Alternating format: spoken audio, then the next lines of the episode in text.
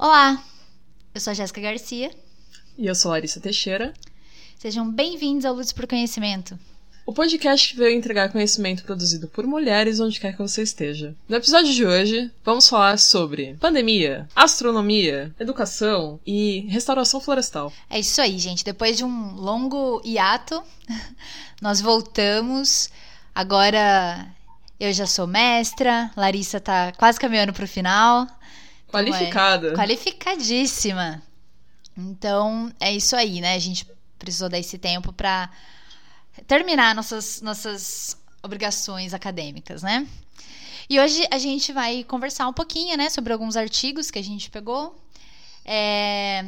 Larissa, se você começa, me explica aí. Hoje, hoje a gente está no formato diferente. Eu não sei sobre o que a Larissa vai falar e ela também não sabe sobre o que eu vou falar. A gente vai. Vamos contar é, artigos acadêmicos uma para outra. Hoje vamos fazer o que nós é, em essência, né, o que todos esperavam, que é realmente divulgar outras pesquisas de outras mulheres que não são da nossa área. Hoje, infelizmente, nós não temos convidados, mas nós convidamos alguns artigos para participar desse episódio que são muito bacanas e acho que vocês vão gostar.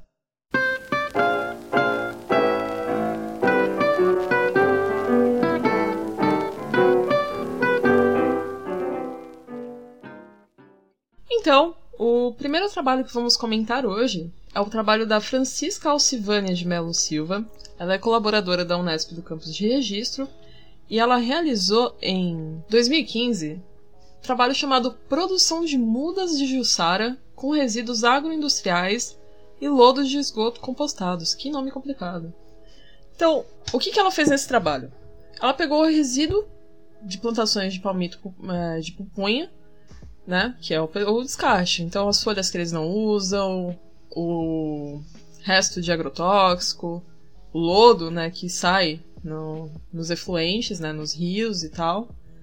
E ela pegou esse material para testar se isso serviria de como fertilizante para a produção de mudas de um palmito que é nativo. Não só nativo, como extremamente ameaçado de extinção.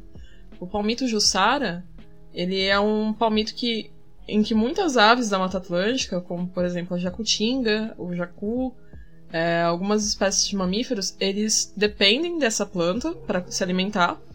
E ela está extremamente ameaçada de extinção porque o pessoal corta para vender palmito ilegalmente. Então eles vão, entram em áreas é, protegidas, os palmiteiros, né? Cortam palmito e vendem na beira da estrada, vendem para algumas marcas. E isso é um problema muito grave. Então, esse trabalho dela tem essa relevância porque ela pegou esse resíduo, né, de alguma coisa que teoricamente faria mal para o ambiente, que seria o lodo de esgoto, o resíduo agroindustrial, e descobriu que com esses resíduos ela conseguiria fazer um fertilizante para produzir mudas, não só para reflorestamento, mas também para plantações de, de palmito jussara. Então. Que massa! Muito legal. E ela chegou a, a utilizar, é, ela fez esse reflorestamento em algum local aqui de São Paulo? É, nesse trabalho ela não deixa entender esse tipo de coisa, né?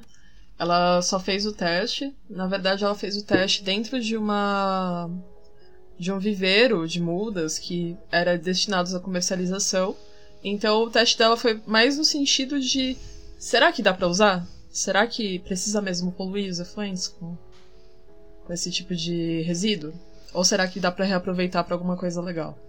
Então foi mais, mais no sentido de proposta do que de dela conseguir fazer mesmo. Mas eu não duvido que ela tenha feito, viu? Eu tenho até que ver o currículo dela depois. É, porque é interessante isso, né? Você acha né, uma solução, você propõe uma solução, e é legal você, é, você ver isso sendo colocado em prática, né? Seria muito legal se pudesse é, fazer esse reflorestamento em locais onde é, não tem, né? Onde já está impactado, né? Seria interessante fazer uma ação mesmo, né, para isso. Sim, é uma e é uma solução amigável, né? Porque embora a gente sempre fale que, nossa, é, as plantações, monocultura, né, que é a plantação de várias plantas do mesmo tipo juntas, elas fazem mal, isso é um jeito de fazer com que isso faça menos mal, né? Então você usar para plantar palmito, é, ver que esse substrato ele é rico, né? Que ele consegue enriquecer o solo para que você tenha um palmito saudável, que você não tenha que ir lá tirar da natureza. Isso é ótimo, porque Sim, é um nem- palmito de Desculpa. Oi? Não, pode continuar, desculpa. Não, porque é um palmito de crescimento muito lento, né? É exatamente porque ele é de crescimento muito lento que ele é mais extraído da natureza do que plantado. Então, você ter esse tipo de coisa pra enriquecer, pra fazer com que ele cresça rápido é excelente. E não ter que gastar com coisa industrial ou, ou coisa assim, maravilhoso. Ah, Com certeza, né? É bom pra todo mundo. Infelizmente, né, a gente quase não vê esse tipo de ação. É, quer dizer, até tem, né, assim, pessoal da, da agroecologia, né, que, que tenta é, tenta mudar um pouco esse cenário, né, mas a- ainda a precisa de força, né, a agroecologia ainda precisa de muita força para para crescer. Mas estamos aí, né, trabalho de formiguinha, mas a gente chega Aos lá. pouquinhos a gente chega num mundo melhor, né? Mais Com florestado, com floresta nativa. Inclusive, eu acho que o tema de agroecologia é um tema super importante, pouquíssimo falado. é, e a gente poderia até trazer, né, aqui, Sim, alguém para falar sobre ótimo. isso, porque é, fala-se muito, né, sobre a agroecologia, mas pouco se sabe sobre. Assim, a gente escuta a palavra, né? Assim, ah, agroecologia, agrofloresta, mas, Mas é, ninguém explica muito bem o que é, né? como O que funciona. é a agrofloresta. o que é uma Então fica aí agrofloresta? pros próximos capítulos. né? A gente É. vai trazer isso aí pra vocês. Surgiu essa ideia aí. O segundo trabalho que eu trouxe aqui pra gente comentar, esse é muito doido. Esse aqui é daqueles trabalhos de tirar o chão, sabe? Eita. É. É o da Heloísa Boucher Roberti, que ela é professora da UFRJ. Ela publicou esse trabalho em 2005 e o nome desse trabalho é Destruição do Ácido Fórmico por, é, por raio-x amenizado em regiões de formação de estrela. Ela explica o que é o ácido fórmico para começo de conversa? Ela explica o que é o ácido fórmico. e eu vou explicar aqui o que é o ácido fórmico. Ótimo. É, como a gente sabe, né, se você já passou aí pelo ensino médio, já estudou biologia, o ácido, os aminoácidos, né, são do que são compostos, do, do que é composto a fita dupla de DNA, que é o que todos os seres, seres vivos têm. Então, o DNA, pra ser, se você já ouviu falar daquela sopa primordial em que no começo de tudo do, do mundo, é, tinha lá um monte de elemento químico diluído na água, daí caiu um raio, desses elementos químicos se uniram, e aí formou um primeiro DNA. Você provavelmente já deve ter ouvido essa história em algum momento dessa vida, e se não, tá ouvindo agora. Tem essa história de que quando você tem muitos elementos químicos, se você jogar numa panelinha, ele eventualmente vai sair um lagarto correndo. E o que, que acontece com esses elementos químicos, né? Eles estão, assim, soltos no espaço. Então, eles estão soltos em forma de gases, em forma de partículas.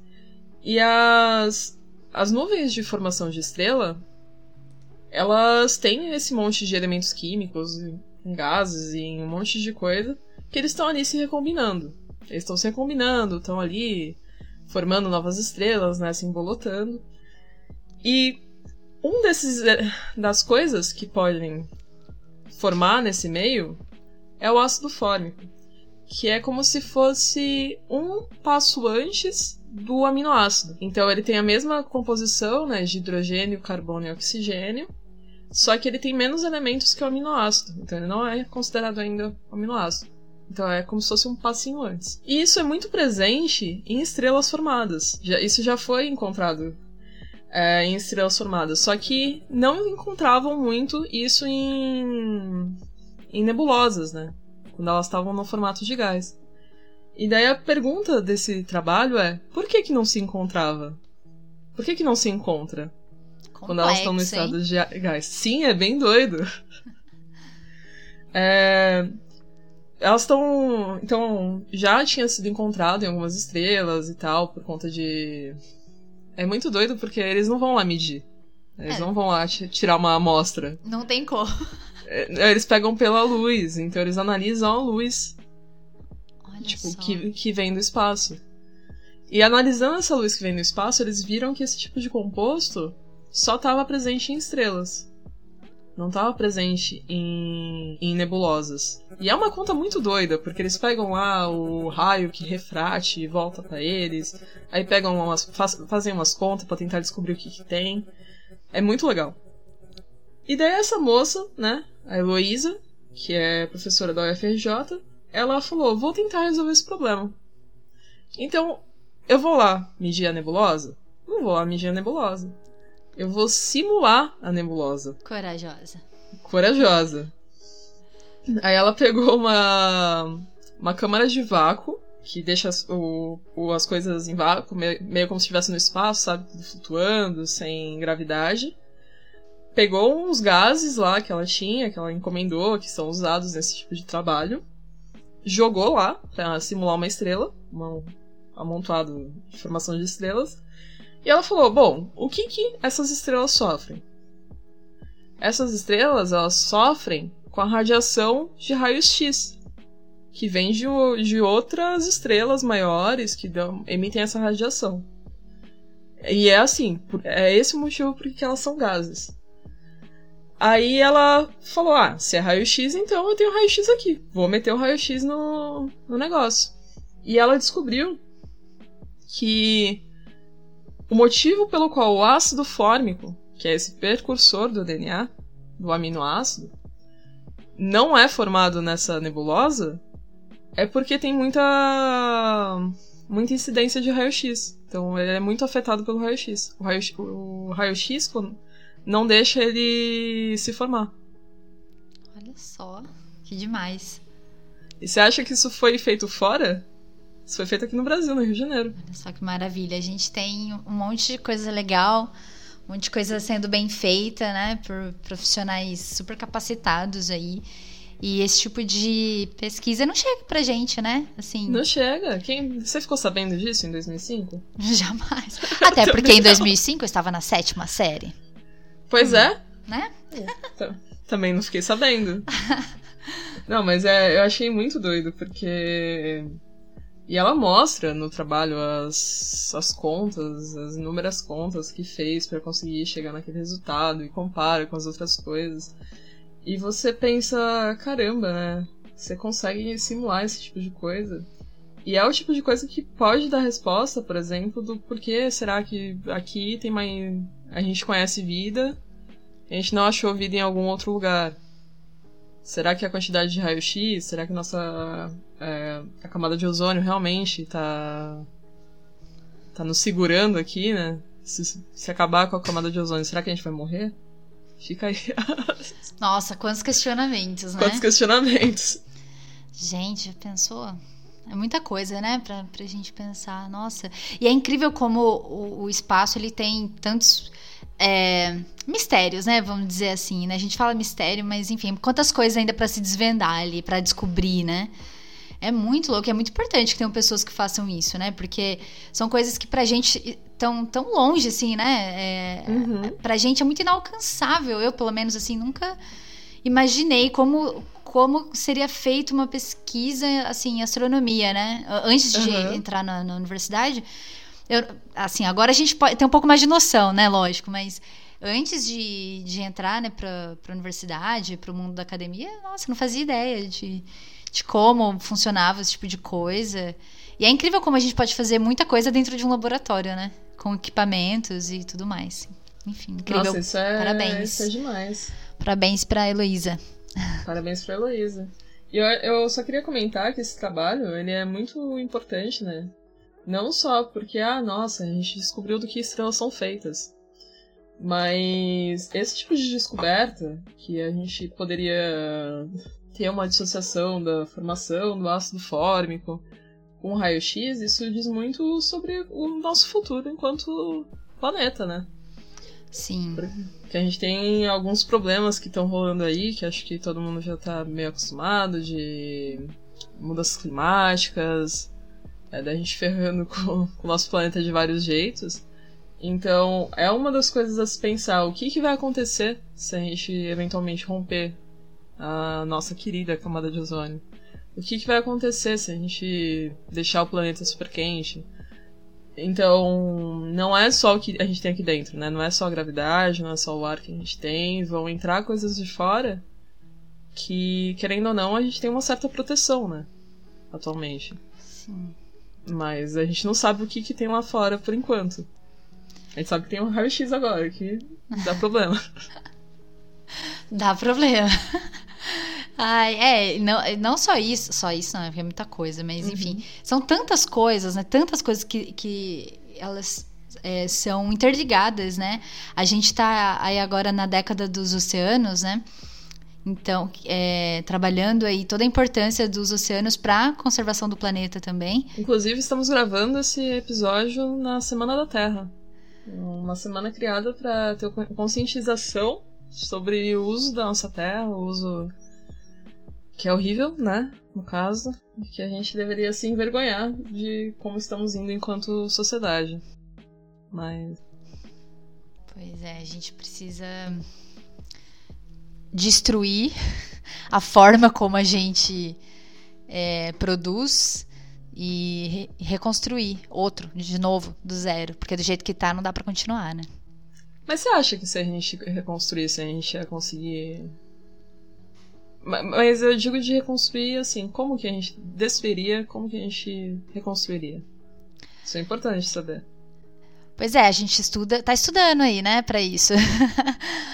é, eu, eu, vejo assim, né, de uma forma de, por vários ângulos, né?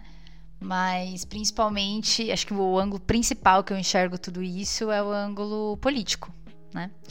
Porque quem quem domina, né? Quem quem gere tudo que a gente tem é a política. Então, se a gente não destruir uh, o sistema que a gente vive, dificilmente a gente vai é, poder continuar, né? Até porque a gente já percebeu, né, que não dá mais, né, o tipo de produção que a gente faz, produção em massa, monocultura, é, esse, é, esse, consumismo, né, de, eu digo produção, o produtivismo, né, em si, assim, é, produzindo muita tecnologia, não que isso seja ruim, mas a forma como é produzida, né? Então, por exemplo, a gente produz muitos celulares, a gente troca de celular a cada dois anos. Os celulares já são produzidos para serem trocados novamente, porque você tem que ter sempre o mais tecnológico, né? A, a indústria faz isso com a, com a gente, planta essa ideia na nossa cabeça de que a gente tem que ter sempre o melhor e para isso a gente tem que trabalhar igual uns condenados, né? Para conseguir sempre ter o mais caro, o melhor, o mais confortável, enfim. Então, é o modo como a gente produz, né? Isso tem que ser mudado. Mas isso já é uma discussão mais aprofundada, né? Que a gente até pode ter em outros episódios. Que é importante também, né? A gente olhar pelo ângulo, ângulo, ângulo pelo ângulo político da coisa, porque tudo é político, todas as decisões são políticas, né? Independente de ideologias, de partido, de, enfim, tudo é político, né? Tudo tem um resultado a partir de decisões políticas. Então, não tem como deixar de fora tudo isso, né? E falando, né, mais por um, uma visão política, fazendo um gancho aqui, é, eu trouxe um artigo, eu quis é, mudar um pouco, porque aqui a gente traz normalmente artigos que já foram publicados, né? E sempre de de pessoas que já são renomadas e tudo mais. E hoje eu resolvi inovar, né? Nós resolvemos, na verdade, né? Eu e a Larissa. É, e eu trouxe um trabalho de graduação de iniciação científica, que foi apresentado no Congresso de Iniciação Científica da Unicamp em 2019. É um trabalho que foi feito pela Bruna Santos de Faria. E o título desse trabalho é Educação Domiciliar no Brasil e Grupos de Apoio Resposta à falta de socialização fora da escola? É, então, por que, que eu achei interessante, né, é, trazer esse, esse resumo aqui para a gente discutir um pouco? Porque ele traz um tema que, que, que traz, assim, luz a muitos debates, né, principalmente agora, nesse cenário que a gente está vivendo de pandemia. É, então, eu vou falar um pouquinho sobre o que a Bruna fez, e aí depois a gente pode ir discutindo, né? Porque é, é um tema que pode trazer várias visões sobre o assunto. Então, o que, que a, a Bruna fez? Ela fez uma análise, né, fez um mapeamento de grupos de apoio a famílias que decidem, né, que optam aí por é, educar os filhos em casa. E, e aí ela fez então é, uma ela descreveu né, o que é isso. A, aqui no Brasil a gente chama de educação domiciliar e é, nos Estados Unidos é chamado de homeschooling. Então, é, ela faz essa comparação, né? Que na verdade o Brasil ele está seguindo essas ações norte-americanas, né? Assim, ações de educação norte-americanizadas. É, ela fala que essa prática norte-americana vem crescendo no Brasil. É, e lendo esse trabalho, né, pesquisando um pouco a respeito, eu vi que é, essa prática de educação domiciliar também é uma pauta principal do governo atual. Né? Então, a gente tem muitas coisas aí para para discutir. E o que, que a Bruna diz então, né? O mapeamento que ela fez foi através de redes sociais. Então ela deu uma pesquisada assim para ver qual, quem são né, esses grupos, quantos são, onde estão e o que, que eles propõem. É, então, a partir de, desse mapeamento que foi feito pelo Facebook, é, ela localizou aí 27 grupos de apoio e mais dois é, por um site que se chama Meetup, que é um portal que aproxima pessoas com interesses em comum. É, então, ela fala que muitos grupos né, foram encontrados é, em vários estados aqui do Brasil, é, derivados também de uma página que se chama Educar, que significa Educação Domiciliar Reformada. Olha que nome perigoso, né? Mas enfim. É, e ela diz que o estado de, da Bahia é o que tem o maior grupo, né? E olhando aqui o mapa que ela fez, os grupos estão concentrados mais na região sul e sudeste do Brasil. Então, São Paulo, Rio de Janeiro, Minas Gerais, é, Rio Grande do Sul, Santa Catarina, enfim. É, e aí ela, ela diz então que esses grupos, né, da, que estão aí nas redes sociais espalhados, eles na verdade não é, propõem uma ação de socialização dessas crianças que são alfabetizadas em casa. Eles propõem mais é, uma organização entre as famílias mesmo.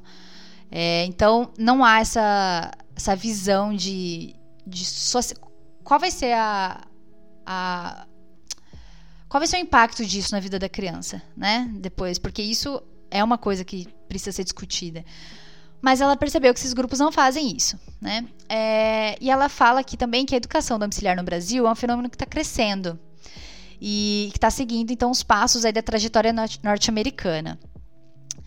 E, inclusive, né, principalmente na criação de grupos de apoio a essas famílias é, que se dizem educadoras né, das crianças. Tá. E aí ela finaliza, então, aqui dizendo que, por se tratar de um movimento recente, é, esses, esses grupos né, se encontram em um momento mais de organização, né, com ações voltadas mais para a orientação das famílias e esclarecimento sobre a prática da, dessa educação domiciliar, né, do que a direção para a ressocialização dessas crianças. E aí, é, eu, eu, trago aqui agora né, umas, umas pautas em cima desse trabalho. Eu não sei né, se a Bruna deu continuidade nesse, nesse trabalho que ela começou na, na graduação, mas analisando assim, né, de fora, é, eu, Jéssica, né, vejo essa educação domiciliar como uma prática burguesa, né, voltada totalmente para famílias ricas. E eu vejo como um perigo também que seja um movimento crescente, porque é uma, é uma prática que está é uma prática totalmente conservadora, né? É, que tem uma, uma visão liberal, né, da, da coisa, da educação. E tudo isso corrobora muito com é, as reformas né, que estão sendo planejadas para a educação. Né? Então, essa, essa visão conservadora, ela corrobora para uma mercadorização da educação. Né? Então, são... Juntando né, tudo isso, vamos pensar assim, essas famílias né, que decidem educar os filhos em casa. Para começo de conversa, para você educar um filho em casa, você precisa de um espaço né, para transformar a sua sala em uma sala de aula adaptada, né? Quem vai ensinar essas crianças? São os pais? Não. Eles vão con contratar professores particulares. Né? Quem pode contratar um professor particular? Então, assim, se fosse só um movimento ali, né, é, de, de poucas famílias ricas, né, que não chegasse aqui para a população, talvez a gente nem discutisse sobre isso, mas é uma pauta do governo. Então, é, é uma pauta prioritária Nossa. do governo educação domiciliar no Brasil, num país que a gente tem mais de 70 milhões de famílias, onde a maioria dessas famílias não tem sequer acesso à internet, entendeu? Então, isso é muito grave. E aí a gente junta com o cenário de pandemia. Então, é, é... Eu tenho, eu tenho uma, um apontamento a fazer sobre isso. Porque isso é uma exportação, né? Do governo do modelo americano que, na verdade, nosso, nosso atual governo é uma grande exportação de ideias do Trump, mas as ideias mais malditas do Trump, né? Ainda teve a seleção serem as piores ideias do Trump. Sim. Numa perspectiva, assim, de baixo custo. Então é como se fosse pegar a cópia de um Velozes Furiosos e tentar fazer com um patinete, uma bike e um, e um skate quebrado. É assim que eu vejo as tentativas de de qualquer coisa do nosso governo. E tem um episódio de South Park que é excelente, que é sobre vacina, né? Eles fizeram esse episódio sobre vacina. E no meio desse episódio teve uma, uma parte que eles falam sobre homeschooling. Olha tem só. Um, um análogo ao Trump, né? Que tá lá e tal, que fala que tem que educar as crianças. Porque na verdade ele era um professor e estava aposentado, foi, foi aposentado para ser o presidente maldito. E aí. Daí ele fala para um dos seguidores dele: Não, porque o negócio tá na educação, eu tenho que ir lá educar as crianças. E daí esse cara que entendeu, né? E ouviu isso que ele falou, que na verdade só queria que tirasse, saísse da frente dele. O cara falou: É isso, educar as crianças e criou uma empresa de homeschooling. Com todos doidinhos que seguia esse cara, tipo, aqueles caras no nível do pessoal que invadiu o Capitólio, sabe? Nossa. Pra, tem, tem, inclusive personagens Puta iguais que aos que. aos que invadiram o Capitólio. E, tipo, começam a, a doutrinar as crianças. Eles entram lá, da criança, ah, hoje a gente vai aprender matemática, daí ele fecha a porta. Então, criança, eu tenho, eu tenho que falar rapidinho antes que seus pais cheguem. Isso tudo é uma mentira, a gente tá vivendo numa Matrix e a gente tem que acabar com a vacina, a China tá querendo dominar e... Então, esse tipo de coisa... Nossa, é, é muito, é muito grave. É muito é grave. muito grave. Porque quem que vai ensinar essas pessoas? Quem que vai fiscalizar quem vai ensinar essas pessoas, né? Isso, agora você entrou num ponto muito importante. A, a educação domiciliar, eu vi aqui, né, pesquisando um pouco sobre, que no Brasil é, ela não é especificamente proibida, né? Mas ela é ilegal. não pode. Não é proibido, mas não pode. É, só que assim, não tem regulamentação, entendeu? Uhum. É, o STF briga por não, é, não ter a, a educação domiciliar, porque logicamente isso não faz sentido, não, principalmente num país como o nosso. É, e a, por outro lado, tem a briga da, do conservadorismo, né? Da, das pessoas ricas, dos empresários que querem transformar a educação em mercadoria, né? Querem os filhos imaculados também. É, não querem sociologia, porque, né, meu Deus, Você pode doutrinar comunista? as crianças a, a, serem socialistas. Não pode, não pode querer ser justo com as pessoas, não. Mas, é, e assim, e, e, por exemplo, países como a Alemanha e a Suécia, essa, esse tipo de prática é estritamente proibido, é crime, inclusive. É totalmente oposto, assim, né? Enquanto uh, nos Estados Unidos é legalizado, em países é, da Europa não pode, né? É totalmente oposto. É, a, a, educação domiciliar é considerada crime, né? E as famílias que não cumprem, né, com essa com essa obrigatoriedade aí, né, de colocar os filhos na escola, eles, elas estão sujeitas até a perder a guarda da criança ou do jovem, né, adolescente. Então, há uma regulamentação, tem fiscalização, né? Enfim, tudo isso traz é, debates, assim, muito importantes, sabe, do cenário que a gente está vivendo, que não começou agora, na verdade, porque essas mudanças no ensino médio, elas tiveram início lá em 2017, né, com o governo Temer, que, na verdade, né, nossa, só fez merda também, nossa, reformou um monte de coisa, né, passou um monte de reforma que não deveria, mas mexer na educação é muito grave, né, além daquele congelamento de, de gastos, né, que também foi aprovado, então, assim, é, é, tudo muito grave. Bom, então eu estava aí falando, né, do, do governo Temer, que aprovou muitas reformas, né, que atingiram muito, assim, a, a educação, principalmente a educação básica. E isso toma um caminho que chega uma hora até a universidade pública também, né? Mas uma coisa que eu queria enfatizar aqui sobre essa transformação, transformação não, né? Sobre essa mercadorização mesmo, né, da educação, é que ela ajuda né, a, a disseminar essa concepção de educação é, vinculada à empregabilidade. Né? Então, assim, hoje em dia, a palavra do momento né, é empreendedorismo. Né? Então, assim, as grandes empresas estão usando muito essa palavra para atrair jovens né, para o mercado de trabalho. Então, é, usa-se muito isso e o governo Bolsonaro também usou isso na, na sua campanha dizendo, né, principalmente nas reformas aí sobre o ensino médio, que o aluno teria autonomia, né, para escolher as disciplinas que faria. Olha só como ele é legal, como esse ensino médio, né, assim, ia ser transformador e, e inovador. Você lembra daquela tentativa que teve? Eu, aí quando que foi? Eu acho que foi lá para 2007 de deixar algumas escolas em período integral, as Sim. escolas estaduais, eu passei por uma. Em que realmente a gente podia escolher, podia escolher as matérias. Então ele, eu acho engraçado que ele faz esse tipo de coisa como se não tivesse existido nunca. É, sim. Como se não tivesse tido uma tentativa que foi horrorosa.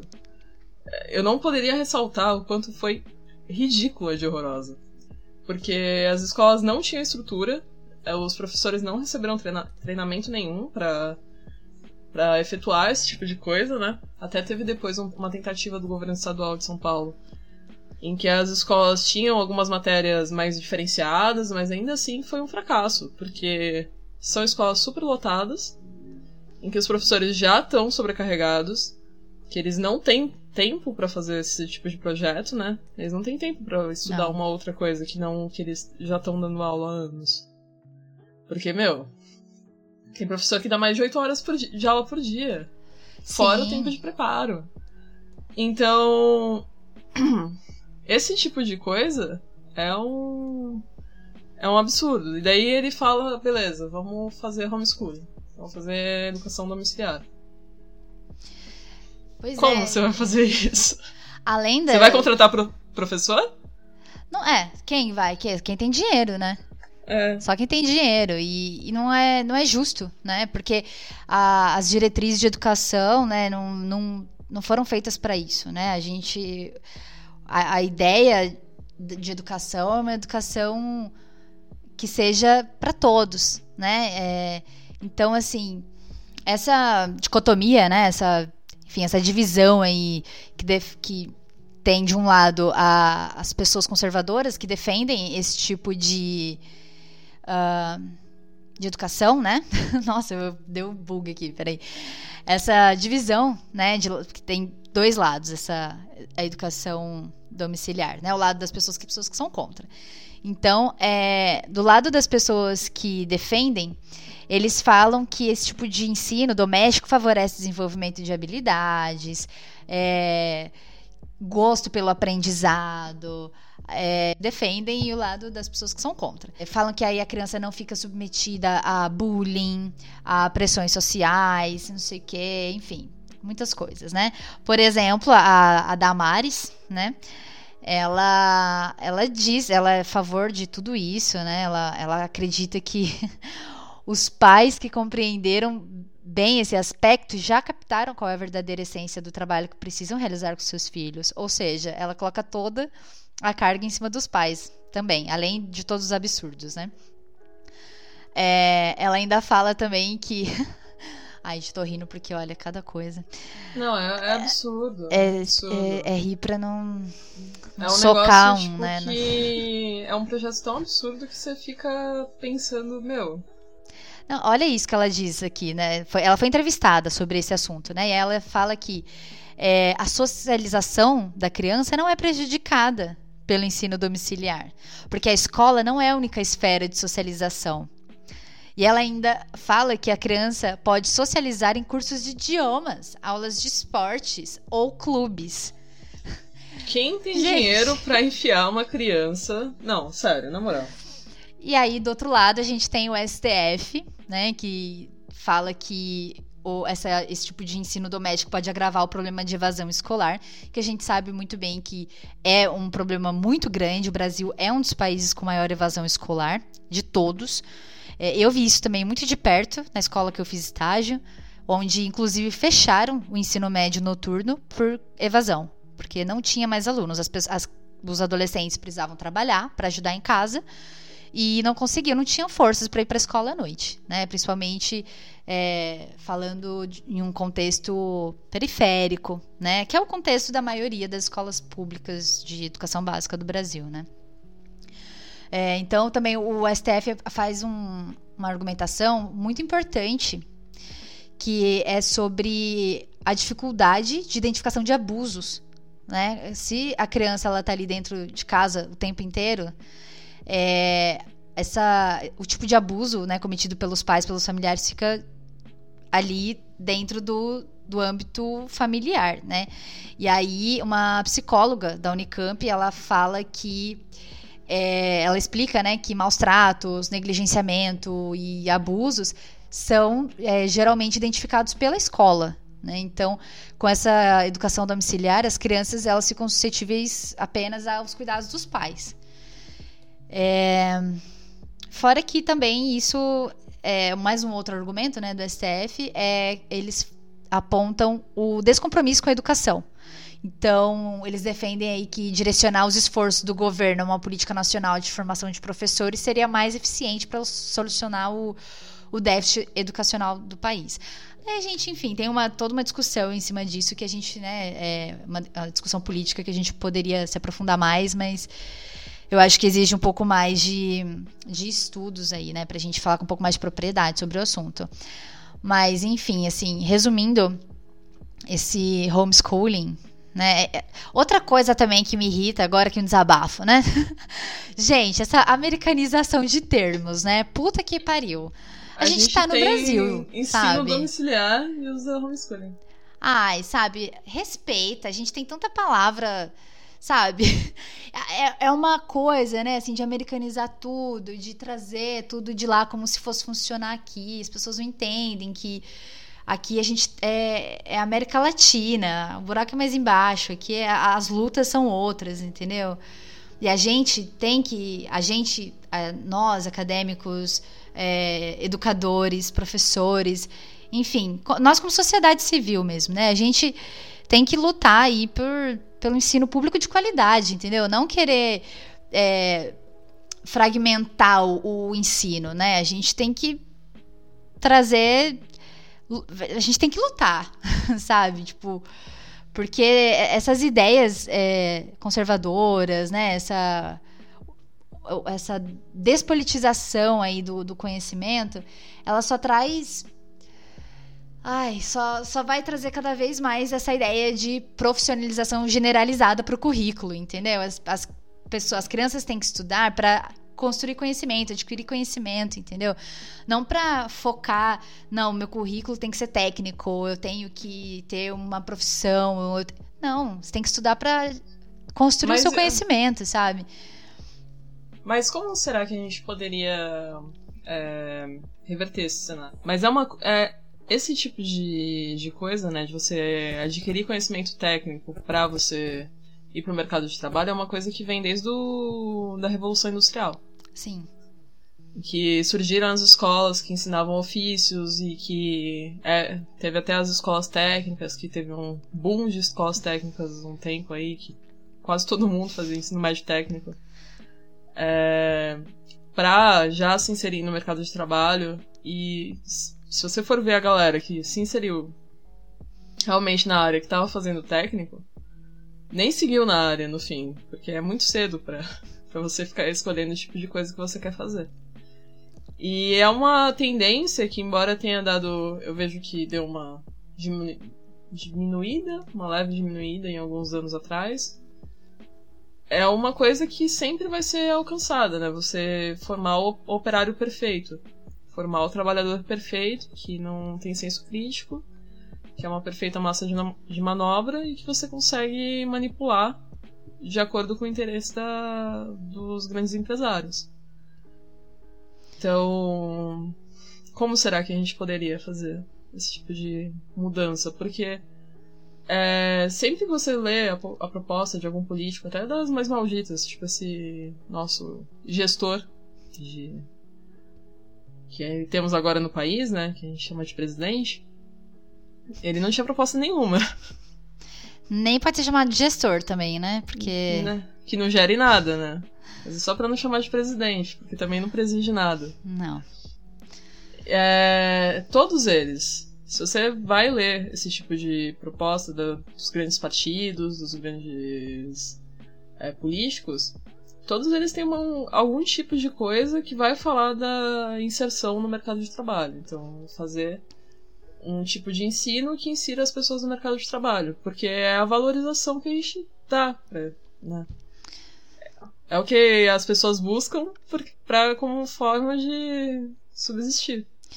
É, porque é essa ideia, né, que o sistema passa pra gente. A gente tem que se especializar, se profissionalizar para ter um salário para conseguir viver. Né? E as propostas de partidos, a, a, ideia principal não é disseminar conhecimento, não é fazer com que as pessoas pensem né, por si próprias. A ideia é justamente essa: formar é, cidadãos para grandes empresas, porque os partidos atendem às demandas dos empresários, né? É tudo político. Então, é, inclusive, a, a, pandemia deixou isso bem explícito, né? Ela tem sido bem oportuna aí nessa disputa por hegemonia, né? Assim, tem que ficar todo mundo na mesma. Porque é, a, a pandemia ela está assim, jogando na nossa cara, né, que a, as propostas aí da, das empresas e dessas fundações, junto com o setor privado de educação, eles acelerem as, as reformas, né, que, que, são dirigidas aí a, a transformar conhecimento em mercadoria. Então, se a gente não lutar para destruir isso, eu, sinceramente, não vejo uma saída, né? E além disso tudo, né? É, isso chega, além da, dessa, desses ataques né, à educação básica, é, uma hora chega na universidade pública, né? Já tá chegando, na verdade. Já chegou. Já chegou. Já chegou, né? Porque. Faz um tempo. É, a universidade pública está aí enfrentando constantes ataques, né? É, negacionistas, né, vindos de um governo, né, assim, negacionista, autoritário, e isso tem impacto direto, né, na, na, produção de conhecimento. E, entretanto, aos trancos e barrancos, estamos aí produzindo vacina, né?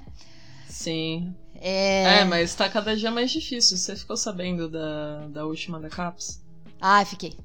Que Meu é para quem não sabe da última da CAPS. Uh, a CAPES, né, é, é o órgão governamental que gere, que dá bolsas de pesquisa, que gere a grana de pesquisa do país e que distribui.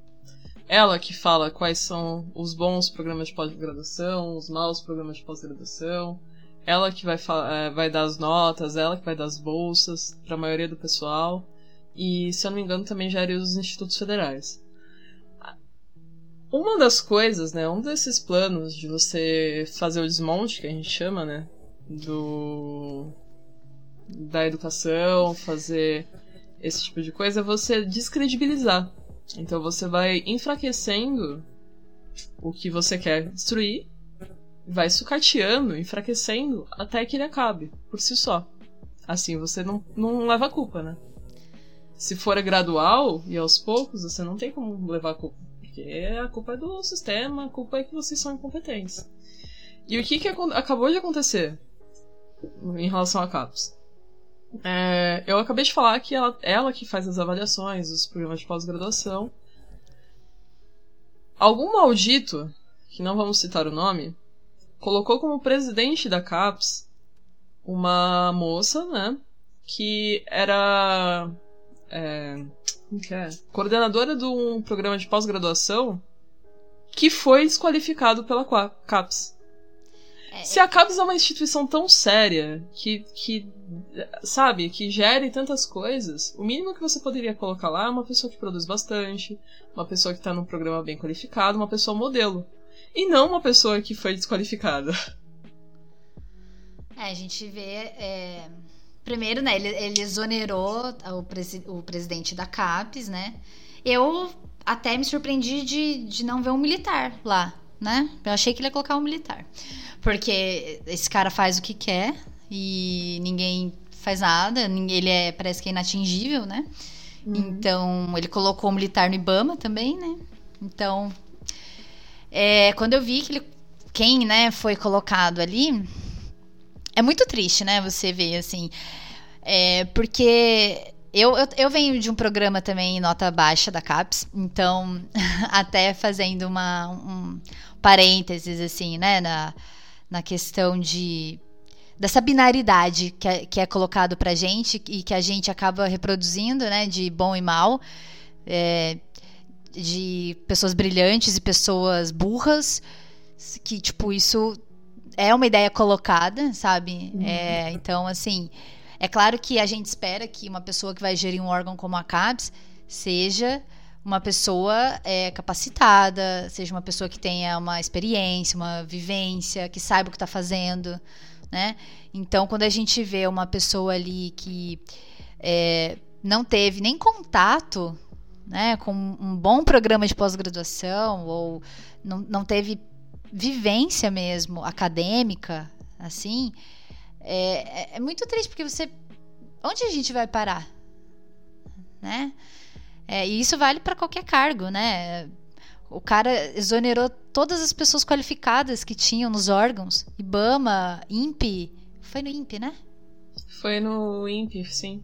Foi no é... INPE. O, o diretor do INPE, que é, tava brigando fortemente, acho que a gente até comentou no episódio sobre os dados. Ele tava brigando pelos dados, sabe? Tipo, ele tava brigando para poder divulgar os dados de desmatamento. Você tem noção do que é isso? Olha onde a gente chegou. Tipo, o cara foi demitido porque ele queria fazer o trabalho dele. Pois é. Foda. Então, é é muito muito frustrante, né, tudo isso assim. E é claro que é, a gente ficar aqui falando só também o quanto isso é frustrante, né? Não muda as coisas, a gente sabe disso. Mas a gente luta dentro do, de onde é permitido que a gente lute por enquanto, né? Que é dentro da academia. A gente atua também em outras frentes de luta, né? Eu e Larissa, a gente está envolvido em outras coisas, mas a gente não precisa, não pode, nem pode, né? Nem cabe falar que é a nível individual, porque luta a gente constrói coletivamente, né? Então, é, o que a gente, o nosso papel aqui é mostrar para vocês o que precisa ser feito, né? É, a gente não está querendo impor nada, mas demonstrar fatos, né? E, e mostrar que é, tem solução, né? E, e não, mas não é uma solução que é feita do dia para noite, que é construída é, apenas falando, sabe? A gente tem que construir juntos, a gente tem que é, entender as coisas, né? E a melhor forma de se entender como as coisas estão e como elas funcionam é disseminando conhecimento. A gente precisa é, entender para lutar, né? Então esse é o nosso papel aqui. A gente divulga ciência, a gente fala sobre outras coisas, né? Não tem como a gente não é, falar sobre política, porque tudo é um ato político, tudo.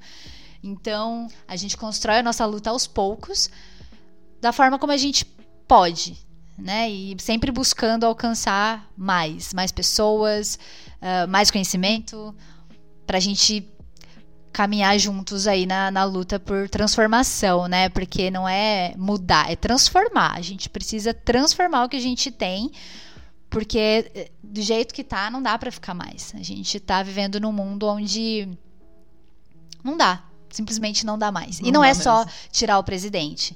A gente precisa realmente transformar tudo. Tudo. Começando aí pelo, pela educação. Né? Pelo sucateamento Uhum. da educação em todos os seus níveis. Então, bora juntar forças, se coletivizar, se juntar, porque a gente só vai combater esse, esse mal é, sistêmico, esse mal sistêmico que ronda a gente se a gente se juntar. E é isso aí. E é isso aí. Se fortalecendo aos pouquinhos, a gente eventualmente chega numa grande mudança. Esse é o nosso grande recado. Não desistir nunca, gente. Por mais que esteja difícil, a gente sabe que tá difícil para todo mundo. Todo dia é uma notícia que deixa a gente no chão. É, todo dia é ataque à ciência, à, à sociedade. A gente tá vivendo um mundo de constantes ataques e a gente precisa ter forças aí, somar forças para lutar juntos, porque o negócio tá feio. Então acho que é isso, né, Misto? Isso, gente. Se você gostou desse episódio e se você quer compartilhar com a gente também o trabalho que você tem feito, é, fique à vontade. A nossa DM está sempre aberta, nosso e-mail também. né? E você pode encontrar a gente no Instagram, arroba Lutz por Conhecimento, no Twitter, arroba Lutz PC. Também pode enviar seu trabalho para o nosso e-mail se você quiser ser divulgado aqui. Estamos divulgando. É lutzporconhecimento.gmail.com Só entrar em contato qualquer hora, qualquer dia. Manda uma mensagem pra gente. É, a gente tá sempre disposta a conhecer mais. A gente quer saber de vocês, o que vocês andam fazendo. E quer também espalhar a palavra da ciência nos quatro cantos do mundo, né? Ciência brasileira. É isso aí. Se você gosta do nosso trabalho, se você apoia esse tipo de conteúdo e pode nos apoiar financeiramente, a gente vai deixar o link aqui também do nosso Apoia-se, apoia.c barra Lutz por Conhecimento. É, você pode contribuir com qualquer quantia, a partir de cinco reais. Lembrando que qual- qualquer quantia já nos ajuda, porque nós somos um podcast independente. A gente faz tudo aqui do nosso bolso e, enfim, precisamos aí do seu apoio. Se você não pode apoiar a gente financeiramente, apoie a gente mostrando esse conteúdo para pessoas que você acha que vão se interessar, tá bom? E é isso aí. Se cuidem, usem máscara e álcool gel. De preferência, uma PFF2. Vamos deixar o link aqui na descrição de um perfil que compila isso também. Se protejam. E até logo, eu acho. É isso aí. Até o próximo episódio, gente.